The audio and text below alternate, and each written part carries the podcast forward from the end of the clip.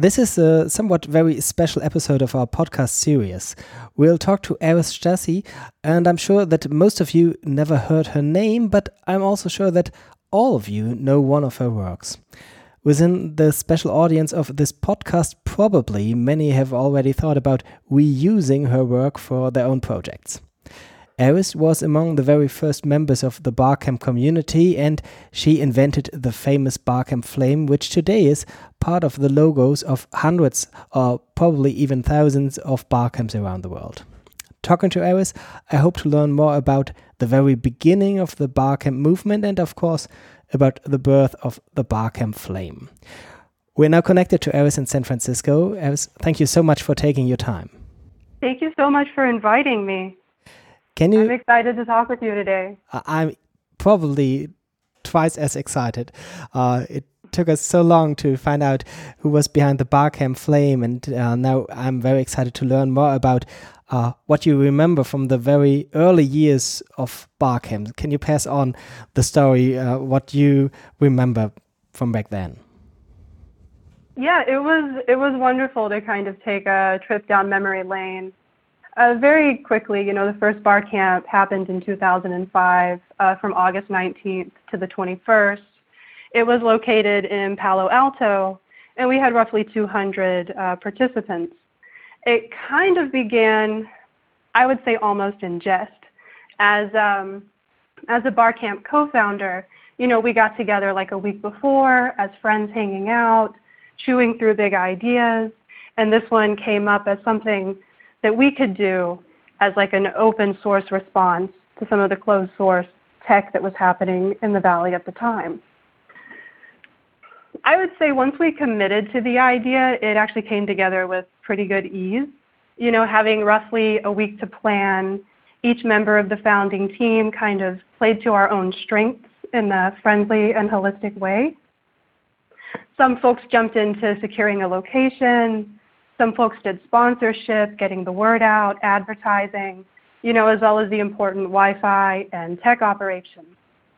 I would say for my part, prior to Barcamp, I had also founded a similar knowledge sharing organization in Texas that was itself based on a skill sharing club hosted by a design colleague in London. So being able to bring that experience to our early Barcamp planning meetings helped us develop you know, the overall holistic mission and the statement. So, do you remember uh, who came to the Barcamp? What were the topics? Uh, did you feel like you just invented a new format for events, or is this something you you can better see in retrospective? I mean, in terms of, of who attended, there were a lot of people from the Bay Area. Some were fairly well known, but a lot of them we're just like normal day-to-day people wanting to learn and, and grow.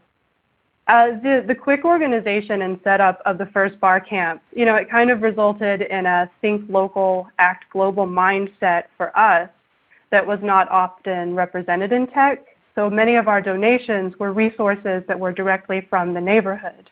You know, for example, some folks donated like happy hour at the pub across the street. Some folks donated an ice cream social with waffle cones and sprinkles and cherries. You know, we had folks camped out in tents. Someone brought a DeLorean with a working flux capacitor. It was very easy to get wrapped up in like the spirit of the joyful curiosity and the sense of adventure that happened there. I would say in terms of whether or not it felt like we had invented a new format, knowledge sharing between people is older than capitalism itself, you know. So I would say in that light, Barcamp was just a reemergence of a foundational human ideal. And you know, more immediately, Barcamp kind of represented the high watermark of at the time what Web 2.0 was trying to be, you know, like a real world representation of open sharing, open source, and a kind of meritocracy that wants to emphasize ideas and inclusion. You know, so there's a strong curiosity to understand and take part in defining the tech that we use. And I think Barcamp was really the one community at that time that provided a place to learn and be curious in that goal. So one detail is uh, did you mention really there were tents? So one myth about the bar camp, the, the early bar camp years, is there were tents at every bar camp. Is it true? There were tents at every bar camp. So did people really come and did camping on on a bar camp? At, at, at the first event, we were hosted at the Socialtext building by the gracious Ross Mayfield in Palo Alto, and people would bring tents and set them up like on the sidewalks and in the backyard really? of the Socialtext building. Yeah. Uh, okay, so I, always thought that this was a myth and there not really were, were tents, but there were. That's interesting. it, it was a very ad hoc, local, like rapid get together. We all just wanted to learn and share, and that's that's just what happened. Yeah. Do you remember any of the topics that came uh, into the sessions uh, at the bar camp? I was trying, like when you when you reached out to me, I was trying to think back of some of the session topics that we had, and I think one of the things that we probably did not have the foresight to do at that point in time is record as much as we could have everything that happened. So there there are pieces of events that I can remember personally around, you know, security or social media when it was starting to get up and running I know I hosted an event for women in technology one afternoon, but the, the overall feel for it was very, we were just coming to participate and learn, and the topics themselves, because it was such a new idea yeah. that people didn't really understand, there, there was a lot of like organization a little bit and a lot of moving things around to get to get those topics centered. But once it got like after the first day, once it got going, everybody had like a very direct participation perspective to it, and it was quality self-managed. Uh, let's check on the, the hard facts, what we can remember for, for the history books. Um, do you remember how many sessions there were? How many people were there? I, am sure that exists on a wiki somewhere. I, I did. I don't personally remember. I, I didn't find it, but uh, what what exists is um, the Barcamp Flame. And do you remember what was there before it came to the Barcamp Flame? Did someone ask you if you, you could invent a logo, or did it? Uh, I don't know. How did it spring into life? Yeah, it was it was very similar. It was just part of the the week of planning before the first bar camp and how you know each of us as founding members kind of played to our strengths and in terms, you know, on top of having experience hosting knowledge sharing, I also have a background, you know, as an experience designer. And so it was kind of like morning of, day before, that the logo itself came together. And it was just, you know, me jumping in there to, to build a symbol for us. And so the elements of the logo, I kind of look at it in two parts. There's the spark, which is represented by the fire, and the signal, which is represented by the Wi-Fi node. And they both provide a cohesive visual representation of what Barcamp aspires to be, which is a source of creativity and connection. And do you remember where you were when, when you, I don't know, scribbled it down? Or do you remember anything from the circumstances? I, I was sitting at the Socialtext office like the morning of bar camp and the day before bar camp. Like we were already there setting up. So it was very last minute just putting it together. I I wouldn't even say there were sketches.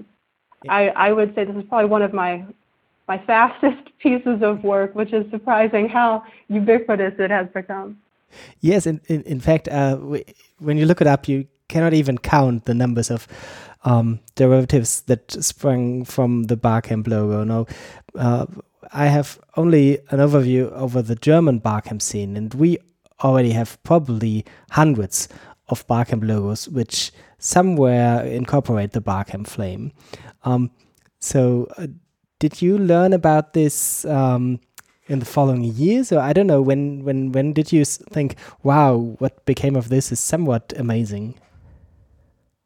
I've I've been following its evolution since its, its since its inception, kind of watching, you know, the logos move move and do their own thing. Like it was important for us that we led by example and held the spirit of the event.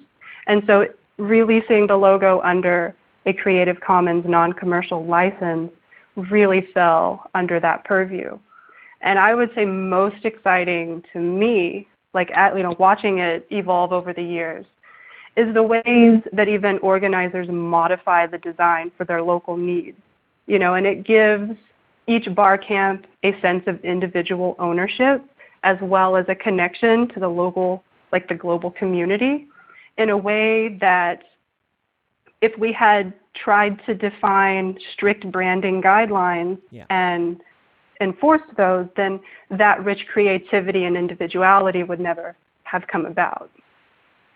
So this is really a great example of Creative Commons and common creativity. Um, you published it under the Creative Commons license, which back then was really, really avant-garde. I don't know the the CC licenses had just come up. I don't know some month earlier, some maybe a few years earlier. Yeah, it it was very on on the nose in the moment for sure. Yeah, and um, this is probably a very German or maybe European Union thing, but uh, in, in Germany, we often have some discussions about the non commercial license because, according to European law, an event is very, very um, early it gets commercial uh, when you take money for I don't know for for catering or 20 euros for uh, the bar camp it's already considered as commercial um, mm can you give us some I don't know advice on people who are starting bar camps if they could use your logo? So the so the logo is you know it's released under the Creative Commons non-commercial license, and so anything that that license says, you know, I would say you could adhere to that. Um, to start, I, I would emphasize that I am not a lawyer, I, I am a designer, so I will take some creative liberties with this question yeah. and say that, you know, on the copyright, I think it is important to consider the spirit of it. Yeah. You know, I'm, I'm reminded of the phrase, good people often worry if they're being bad, but bad people don't care. So if you are worried that like asking for operational costs or snack money at your event like negates the copyright on the logo, I think you're already worried about the right things and just like yeah. own that path and hone that path. You know, I think the bigger question is if you do have a need for some seed funding for your event, how can you do it in a way that doesn't exclude economically vulnerable people from participating? Yes, I think that's that's that's the important issue. So, um, as I said, this is probably a very German thing because um, we have some discussions about the non-commercial licenses because we have people trying to to abuse these licenses in different ways mm-hmm. but i'm very thankful that you brought up the spirit the idea behind this license yeah. Is there anything else we should learn for for the history books of bar camps that we should men- mention in our podcast mm, I mean, history is evolving, so I'm sure that there will be some things you find that I'm going to miss here today. I, I think that I would just say, like, on the topic of the logo and on Barcamp itself, you know, like, even though I may have created the original design, you know, it is the diverse global community that gives the logo its symbolism, and that community is driven by all of the individual people. So it's it's really been a massive global group effort to make this something amazing, and I'm just honored to be a part of it. Eris, thank you so much.